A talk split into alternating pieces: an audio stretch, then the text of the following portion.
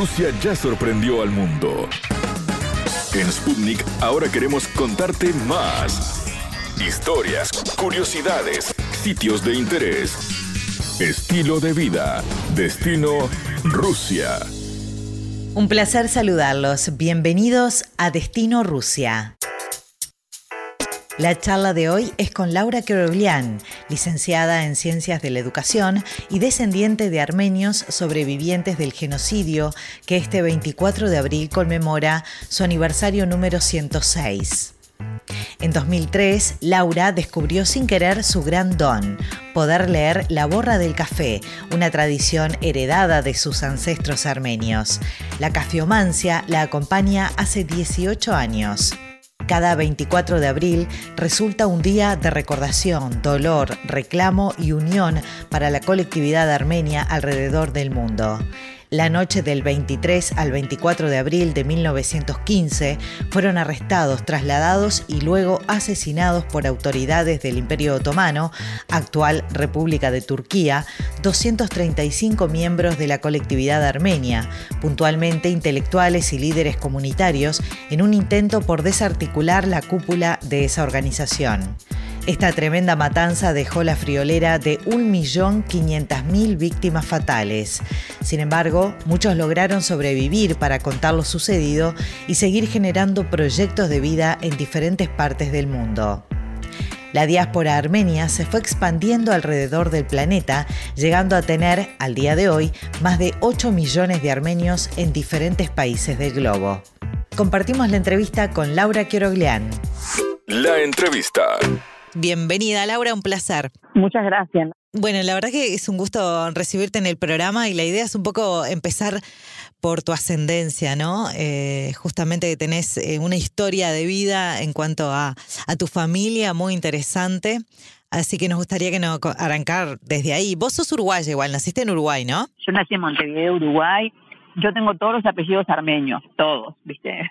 Y mi hija, yo me, encima yo me casé con un hijo de armenios que también eh, toda su familia armenia. O sea, mi hija tiene cuatro apellidos armenios y nombre armenio por todos lados. Ah, impresionante. O sea, sos Keroglian, ¿qué? ¿Cuál es el otro apellido? Keroglian Sagatian, pero los otros dos apellidos también son armenios. O sea, por parte de madre, padre, todo, toda la familia. Todo, todos armenios, sí. Entonces, yo nací en Montevideo, Uruguay, hija de un matrimonio que eran eh, hijos de, de sobrevivientes del genocidio que ocurrió en 1915 en, en Turquía, ¿no? que los turcos eh, hicieron un genocidio contra los armenios, que justo ahora el 24 de abril se cumple fecha de ese, de ese genocidio. Mm, sí. Entonces los, los, armenios se fueron migrando, se fueron yendo para diferentes, se formó una diáspora. Sí, los turcos que además todavía lo siguen negando, ¿no? Sí, y hasta hace poco hubo ahora un mini genocidio en Armenia que lo hicieron los azerbaiyanos, que también son turcos, ¿no? Son aliados de los turcos, que les venden, les dan las armas para poder hacer esas matanzas bueno, esas cosas que hacen siempre ellos, ¿no?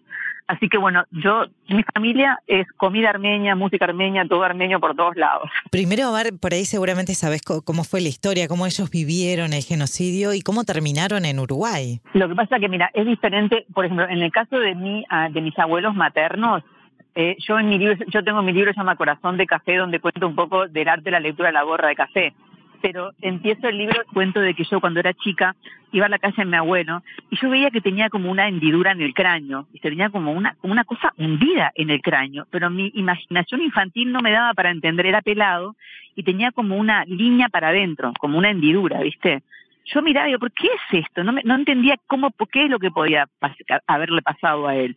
Y ahí me contaron que cuando él era un niño, ahí fue la primera vez que me enteré de lo de genocidio, que él era un niño y los turcos entraron a, a, su, a su aldea, porque era un pueblo, no eran gente de ciudad, eran gente de pueblo, ¿verdad? Y entraron una noche a matar a toda la familia y él tendría, ponerle dos o tres años, porque también después perdieron la idea, la, la noción de cuándo nacieron, ya ni sabían, porque como le mataron a toda la familia no sabían, viste, no había papeles y todas esas cosas. Y empezaron a correr, todos empezaron a correr, mataron a todos, mi abuelo, que era un niño pequeño, corría por el campo y vino un turco a caballo, esto es lo que cuenta la, la historia, con un hacha y le dio un hachazo en la cabeza esa hendidura que tenía él era el filo del hacha, pero él no murió, quedó ahí entre los muertos. Y al, al otro día, la hermana de él, que era mayor, ponerle que tendría 12, ¿verdad? Eh, estaba escondida y lo encontró entre los muertos todo ensangrentado.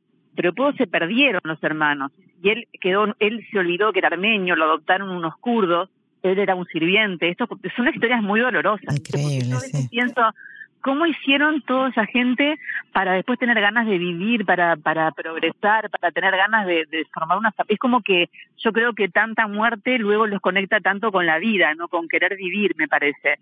Entonces ese abuelo, que era un niño, termina siendo sirviente, le mataron a toda su familia de unos kurdos y él escuchaba todo lo que hablaban, pero él ni sabía, ese había olvidado que O sea, sobreviviente de la familia, él fue el único. Y él y la, la hermana, pero se perdieron. Se perdieron, se claro. Perdieron, se perdieron sí. en el camino, se perdieron, ¿viste? Entonces, este abuelo mío trabajaba como de sirviente de, una familia. Y un día, eh, un armenio que conocía a sus padres, había visitado, estaba visitando esa ciudad donde mi abuelo estaba, que no me acuerdo cuál era, y él le dice, él lo reconoce a mi abuelo, le dice, pero vos sos el hijo de fulano. Mi abuelo se llamaba, se llamaba Abedis, que es un nombre armenio, un, abuelo típico, un nombre típico armenio. Él tenía el nombre de su padre. Vos el hijo de Abedis. Entonces ahí mi abuelo se acordaba que se llamaba Abedis. Pero esto pasó cuando cuando hicieron eso los turcos, tendría tres años. Imagínate que se iba a acordar, ¿viste? Sí, claro. Entonces, ahí, ahí como que recuperó su identidad armenia. Ahí vinieron luego, habían ingleses y franceses que ponían or- orfanatos, viste, en esa época. Bueno, entonces fue a un orfanato. En ese mismo orfanato estaba mi abuela materna que le pasó una situación similar, pero no sé tanto detalle de ella. Y crecieron hasta los 18 años en ese orfanato inglés o francés, no me acuerdo. Y cuando cumplió 18 años dijeron, bueno, ya están todos grandes, hagamos una fila de las chicas y de los chicos, cásense, no váyanse juntos para hacer una familia. Bueno, y ellos, o sea, es una, una familia que viene de la muerte. O sea, yo, yo pienso es, eh, eh, desde la muerte se renace, ¿viste? Fíjate que mataron un millón y medio, o sea, estamos vivos, de, yo estoy viva de casualidad, porque de un millón y medio mi familia sobrevivió, mis dos abuelos sobrevivieron. Sí, sí, increíble. Entonces, por un tiempo, mucho, mucho victimismo. Por un tiempo de mi vida, igual que todos los armenios, es pobre nosotros que nos pasó esto porque es imposible despegarte de, de la víctima, ¿viste? De ser víctima.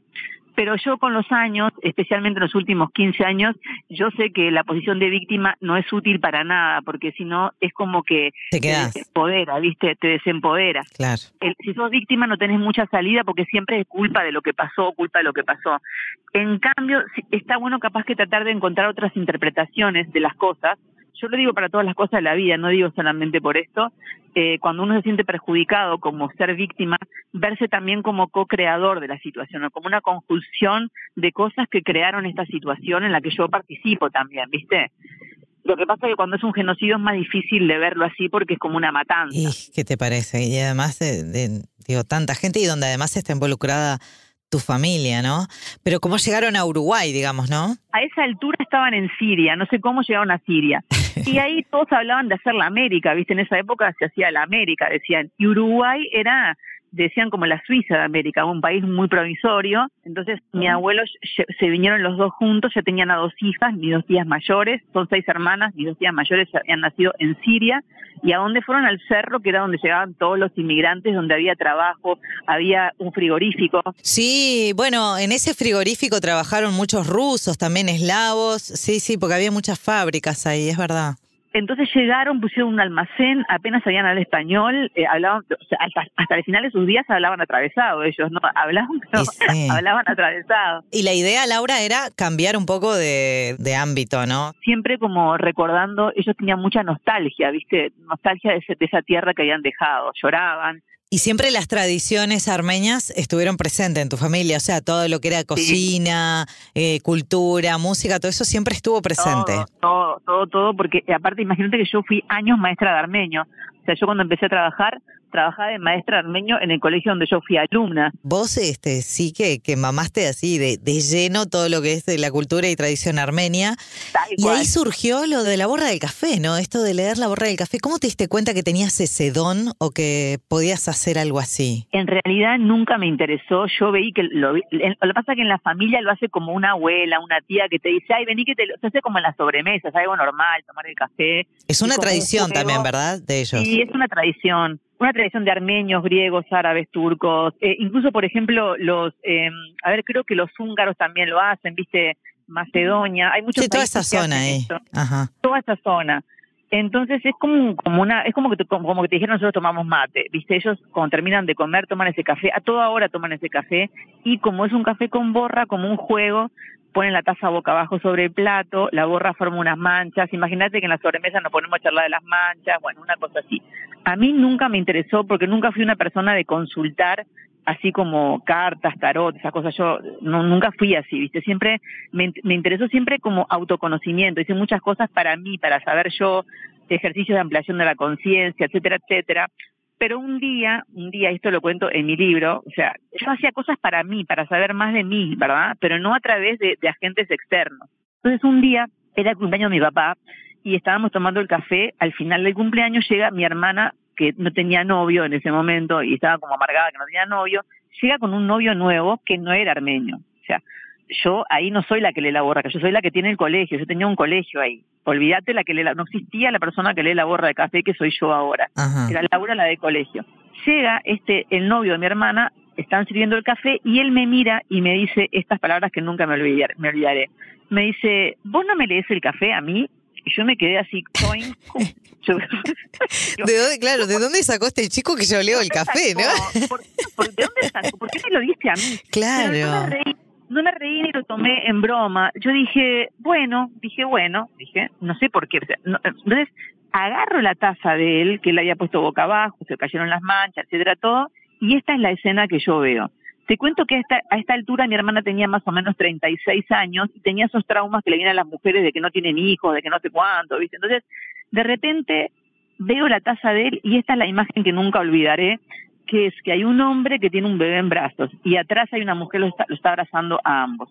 Le vomito esto porque se lo digo porque me sale como del alma, del corazón, porque el dibujo me lo indica y veo que se hace un silencio y una emoción para todos. Se llenaron los ojos de lágrimas, todo con un silencio, porque me di cuenta que la forma en que lo estaba diciendo era muy de corazón.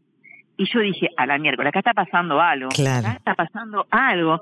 Yo dije, eh, o sea, capaz que no lo entendí tan claro como lo entendí después, pero me di cuenta que era un canal de algo que estaba pasándome a mí, que yo dije, yo quiero practicar esto. Claro, yo tengo que, evidentemente, tengo algo que lo tengo que explotar. Y yo empecé a practicar a practicar, a practicar porque me pareció súper mágico, ¿viste? Pues yo tenía un colegio, yo era la dueña y la directora de un colegio, no tenía mucho tiempo. Pero ¿qué pasó? Un día me fundí, tenía el colegio y yo tenía una deuda muy grande, el dólar en Uruguay, viste cómo es, que se fue el dólar al diablo, y perdí y me fundí, quedé en la ruina total. En la época de la crisis, del 2002. La crisis. Exacto. Si yo no hubiera, si no me hubiera pasado eso, capaz que yo no tomaba el camino a la borra de café. Por eso digo, a veces una cosa se cierra que aunque sea Todo pasa por algo, ¿no? dice el dicho y es así. Y yo dije, wow, yo sé leer la borra de casa, pero que es la ruina, ruina pero total, eh, nada, me quedé sin nada.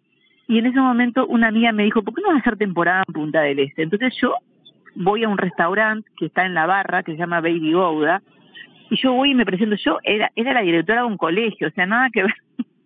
Aparte supongo que es un don que a medida que vos lo vas desarrollando, eh, cada vez te sale mejor. O sea, cada vez lo vas puliendo más, porque también va en la, en la experiencia ¿no? que uno va teniendo. Eso que está diciendo es tal cual. Cada vez lo hago mejor en el sentido que cada, cada vez le veo más ángulos de lo, de lo que tengo que explicar cada vez lo veo menos como futurología y más como creación de la realidad, que es lo que me interesa a mí. Pero más allá del don, ¿se estudia esto, Laura, o no? o sea, yo doy, yo, yo doy talleres, los he dado años en el Castillo Pitamilio en persona, ahora estoy haciendo online eh, todos los que quieran me pueden escribir. Es el que es online es individual. Es la persona, yo, a través de Zoom y tienen que encontrar un conejillo de indias a quien le lea el café, ¿no?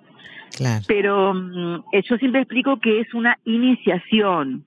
Porque aprender a leer la borra café lleva años. Es una iniciación. es como, como, como Harry Potter, o sea, no va a salir siendo mago de una, es, una, es un iniciado, ¿verdad? Claro, no, es que hay una parte de, de esa, del don, de, de lo que vos traes en la sangre que no, no lo van a tener todos, evidentemente que eso tiene que ver con, tu, con tus raíces, sin dudas. Yo le explico, le explico a la persona todo lo que sé, pero no puedo explicarle cómo es que me llega a mí esa información. claro, pero, no es que no quiero explicárselo, no sé ni cómo explicarlo, porque yo simplemente lo sé. Antes de cerrar la nota, me gustaría que, eh, bueno, ya que hablamos de, del aniversario del genocidio, ¿no? Que me hagas una reflexión de eso, porque se viene ahora nomás, el, el 24 de, de abril. sí, sí, son 106 años de genocidio. Esto que te voy a decir capaz que puede ser también como medio, a ver cómo te digo yo, polémico, porque yo trato de mirar las cosas desde un ángulo diferente, desde un ángulo de que cómo se crean, por ejemplo, el tema ahora vamos a suponer es lo mismo que la pandemia. ¿Cómo se generó esto? Las mismas personas, los mismos seres humanos estamos generando la realidad a través del miedo que tenemos, ¿entiende? Entonces, mi punto de vista está siempre cambiando con respecto a las cosas que están pasando. Entonces, yo lo estoy analizando capaz que genocidio desde el punto de vista de que había dos protagonistas que eran los turcos, los armenios, había más también, y que los, los armenios eh, quedamos en el rol de las víctimas de los turcos. Y esto se sigue perpetuando hasta ahora. Hasta ahora, fíjate que el año pasado pasó una cosa similar. Entonces me parece que como pueblo armenio, esto me van a matar los armenios, pero para mí tenemos que encontrar una manera de, de, entender lo que pasó en el que nosotros, en la que nosotros no nos sentamos tan víctimas. Sí, te, te, entiendo. El de lograr sanar eso y cerrar el, el, el capítulo y otra cosa sanarlo. Porque, porque obviamente los turcos no lo reconocen, ni creo que lo reconozcan, porque no les interesa el lugar seguir haciendo. O sea, el que, el que salgamos del lugar de víctima ya capaz que no depende de que ellos nos reconozcan el genocidio. Obviamente que me encantaría que lo reconocieran, me encantaría, ojalá que suceda, pero pasaron 106 años, todavía no lo reconocieron y están lejísimos, cada vez lo hacen más. Capaz que podemos encontrar otra manera de entender las cosas que nosotros nos empodere más y no quedemos siempre como a merced de ellos. Laura, ha sido un placer tenerte en el programa, la verdad que, que un gusto, te decíamos, bueno, que sigan los éxitos y por muchos años más de, de lecturas de borra de café. Muchas gracias, me gustaría decir mi, mi Instagram porque capaz que... Sí, claro, por supuesto me pueden seguir en Instagram, Borra del Café, y también puede ver mi sitio web que es www.borradelcafé.com. Ahí va, arroba Borra del Café, el, el, Instagram, el sitio web, y además tenés un libro, ¿no? El libro Corazón de Café, sí, sí, que lo pueden comprar en Uruguay y en Argentina lo venden. Un gusto enorme y gracias por tu tiempo. Un placer, Karen. Hasta aquí, Destino Rusia. Gracias por la compañía. Destino Rusia.